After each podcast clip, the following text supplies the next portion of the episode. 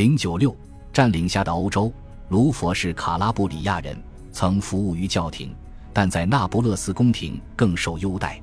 在与王室一起逃往西西里的船上，他主动请缨，要赶在法国人到达之前，让自己的家乡举起一旗。费迪南德四世觉得自己已没有可失去的东西，于是答应了他的请求。二月七日，卢佛和他的少数随从举着绘有十字架和王室徽章的旗帜，在卡拉布里亚登陆。数周之内，他的追随者发展成为一支总数一点七万人的军队。并控制了整个意大利西南角。不久，邻近的阿普亚和巴西利卡塔省也落入他们手中。卢佛的策略是有针对性的利用社会对抗情绪，因为这个地区刚刚遭受自然灾害，人口过剩，贫困现象十分严重，而且不堪间接税和封建捐税的重压。他宣布废除间接税和封建捐税，而那不勒斯的雅各宾派只是在玩弄观念。于是人们得出这样的推论：法国人和他们的朋友代表的是富人及有权势者。他还激发农民对城市根深蒂固的反感，因为他知道，虽然不是所有城里人都是雅各宾派，但所有雅各宾派都是城里人。像所有地方一样，政治标签与当地长期存在的数不清的对抗和旧仇宿怨紧密相连，并为继续这些对抗和仇怨提供了依据。神圣信仰军的行动是一场农民的反叛。如果在其他情况下，它很容易成为反对波旁政府的斗争。像其他叛乱一样，它也是混乱无序的。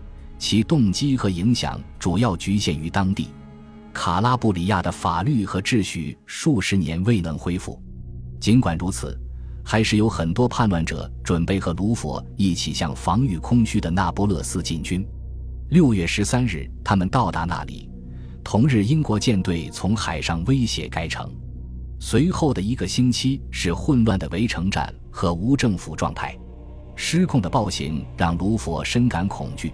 他记载说，老百姓以及前来为国王作战的很多非法之徒，肆无忌惮的抢劫，所有体面人都逃离了这个国家。我们老实一点的士兵会站在门口制止抢劫。但起不到作用。抢劫往往以雅各宾为借口，但这是抢劫者的说法。实际上，他们常常为了打劫而称呼有钱人是雅各宾派。我发现小地方也是这样，他们一边高喊“国王万岁”，一边啥都敢做，不用担心惩罚。他可能没有想到之后的残酷报复，但他的国王、他那胆小的哈布斯堡王后以及王室的英国顾问们则不同。他们要求有人为与法国合作付出代价。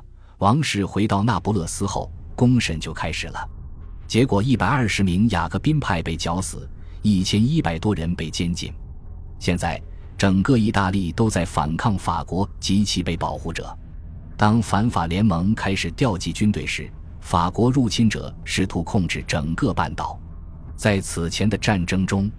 皮埃蒙特已经被法国或法国控制的土地包围，并于1797年10月被迫同法国签订同盟条约。次年6月，法军进驻都灵的内城要塞，并在那里怂恿当地支持者从事反对这个君主国的活动。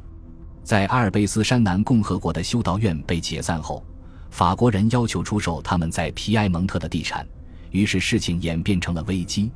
国王查理埃曼纽尔四世拒绝这一要求，除非他能收回都灵的内城要塞。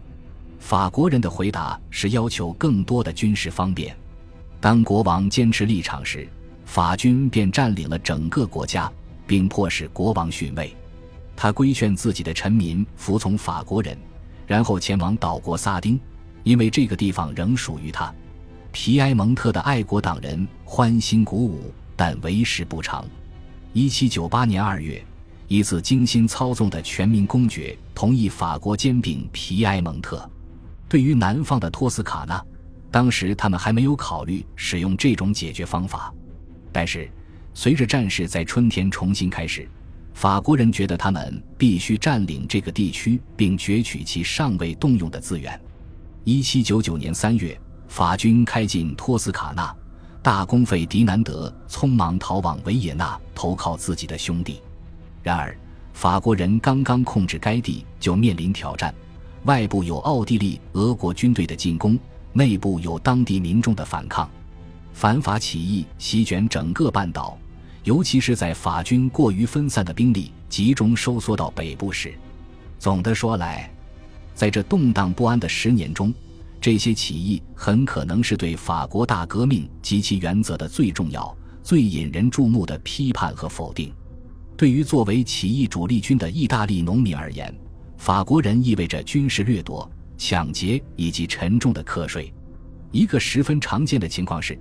虽然法国人在谴责封建主义时口若悬河，但他们还会继续征收地主的各种捐税，因为这是很方便的收入来源。更糟糕的是，法国人还亵渎宗教，因为他们抢劫教堂，蔑视宗教习俗和信仰。波拿巴曾意识到这些做法可能带来的危险，而且像他这样的将军不止一个。对于为数众多的高级教士和愿意与他们建立有效关系的教士，他们殷切地寻求这些人的支持，并且分发宣扬自由、平等以及和基督教完全相融的布道的传单。但是他们无法控制士兵的日常行为。后者从自己在国内外数年的历练中得知，教士是大革命最顽固、最善于潜伏的敌人。士兵时而出现的毒神冒犯行径，就是这种意识的表露。最后，法国人还代表着雅各宾派的统治。在农民眼里，这些富有的念过书的城里人更关心的是为自己揽权，通常还显摆一下无端而过火的反宗教情绪。他们并不关心乡下人认为重要的问题。农民知道，这些人掌权要归因于法国人，他们为了保持权力而对侵略者俯首帖耳，并且会利用权力来发财。如剥夺教会与独占收益，法国人通常把意大利的农村叛乱比作旺代，或称呼叛乱者为朱安党人。宗教和物质利益方面的双重怨愤，乡村与城市的对抗，使得意大利的起义者与法国国内的那种反革命典型确实有很多相同之处。但是，并非所有反对法国统治的人都是农民。法国的占领。抢劫和敲诈也为城市生活带来严重混乱。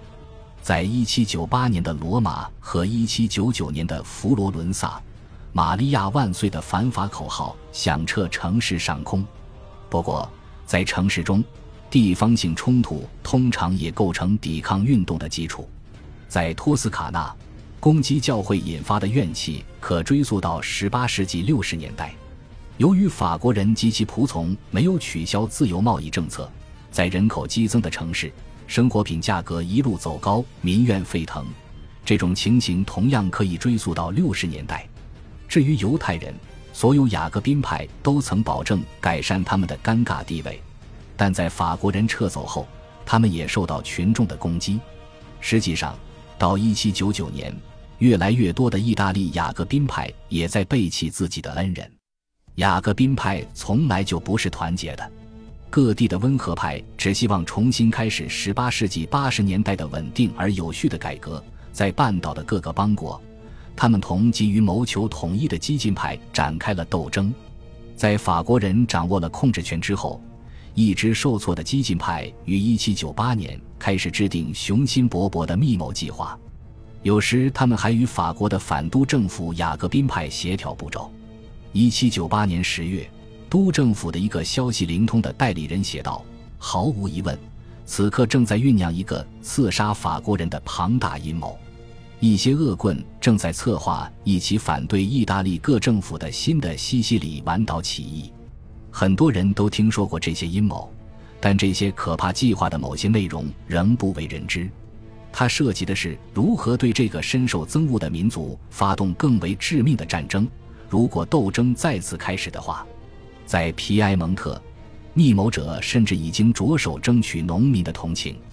一七九九年二月，虽然密谋者的动作被发觉，但朗格地区的农民还是在法国人即将兼并之前发难。不过，极具反讽意味的是，他们不是以宗教物品为标识和象征，而是举起了雅各宾派殉道者勒佩勒蒂埃和马拉的小象章。因此，当共和七年于1798年9月开始时，在法国人及法国大革命渗透的大部分地区，如比利时、卢森堡、瑞士和意大利，都发生了对法国人及其革命的群众起义。1796至1798年，一场新的骚动席卷遥远的俄罗斯大草原，这也许与关于遥远西边骚乱的谣言有关，但是。唯一重大的侵法起义发生在一个法国人还未到来，起义就已结束的地方。而且，即便是在这里，爱尔兰的农民也对法国人的主张没有任何认识。安贝尔的一个军官评论说：“上帝才帮助这些笨蛋。如果他们知道我们多么不在乎教皇和他的宗教，他们肯定不会这么热心地指望我们的帮助。”到18世纪90年代末。虽然革命的法国在境外仍有数以千计的朋友，但他们的数量在急剧下降，他的敌人则数以百万计，而且与日俱增。第二次反法同盟在纸面上承诺至少集结四十余万人的大军，这支有组织的武装力量，再加上敌视法国的群众，使得这个革命共和国面临着共和二年以来从未遇到过的致命威胁。一七九九年春天。当军事行动正式开始时，各地的抵抗运动大多被遏制或被压制到尚能承受的层次。不过，在意大利，法军已经完全不能应付那里的抵抗了。但是，四年来接踵而至的成功所催生的傲慢，并不是那么容易被克服的。法国人率先向奥地利宣战，并在所有战线发起进攻。在德国，如尔当渡过莱茵河，进军维也纳。虽然对方的兵力三倍于己，但他还是于三月二十五日在斯托卡赫向查理大公发起攻击，结果遭受失败，部队陷于瘫痪。从瑞士发起进攻的军队也被迫退却，奥地利和俄国部队尾随而至。在意大利，法军在人数上同样处于劣势，而且面对的是可怕的苏沃洛夫，只能打一场血腥的防卫战。六月底。法军被逼退到热那亚周围的海岸地带，各姊妹共和国纷纷在复仇与报复的大混乱中崩溃。苏沃洛夫在都灵宣布查理埃曼纽尔四世复辟。只有在遥远的埃及，那个比其他任何人都加速了这场新危机到来的将领还能连战连捷。但是欧洲不知道这些，波拿巴也不知道法国在这场新战争中的灾难性处境。六月底。他向巴黎写信，要求增派部队。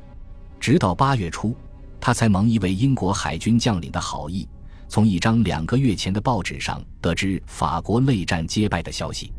他已经对在埃及的事业不抱希望。此时，他已经预见到，在这里除了投降别无他途。督政府也是这个看法。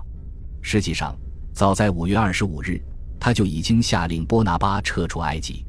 但是。八月二十四日，当波拿巴自行决定秘密返回法国时，这些命令还没有到达，被他带到东方的部队只得自生自灭。